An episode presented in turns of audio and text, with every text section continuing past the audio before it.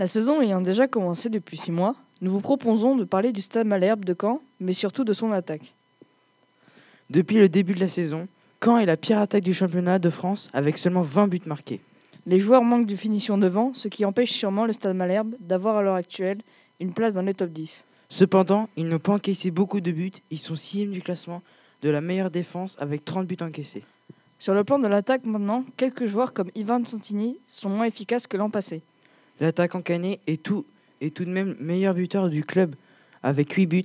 Il est 17e meilleur buteur de Ligue 1. Quand cette saison a touché à plusieurs reprises la barre ou le poteau.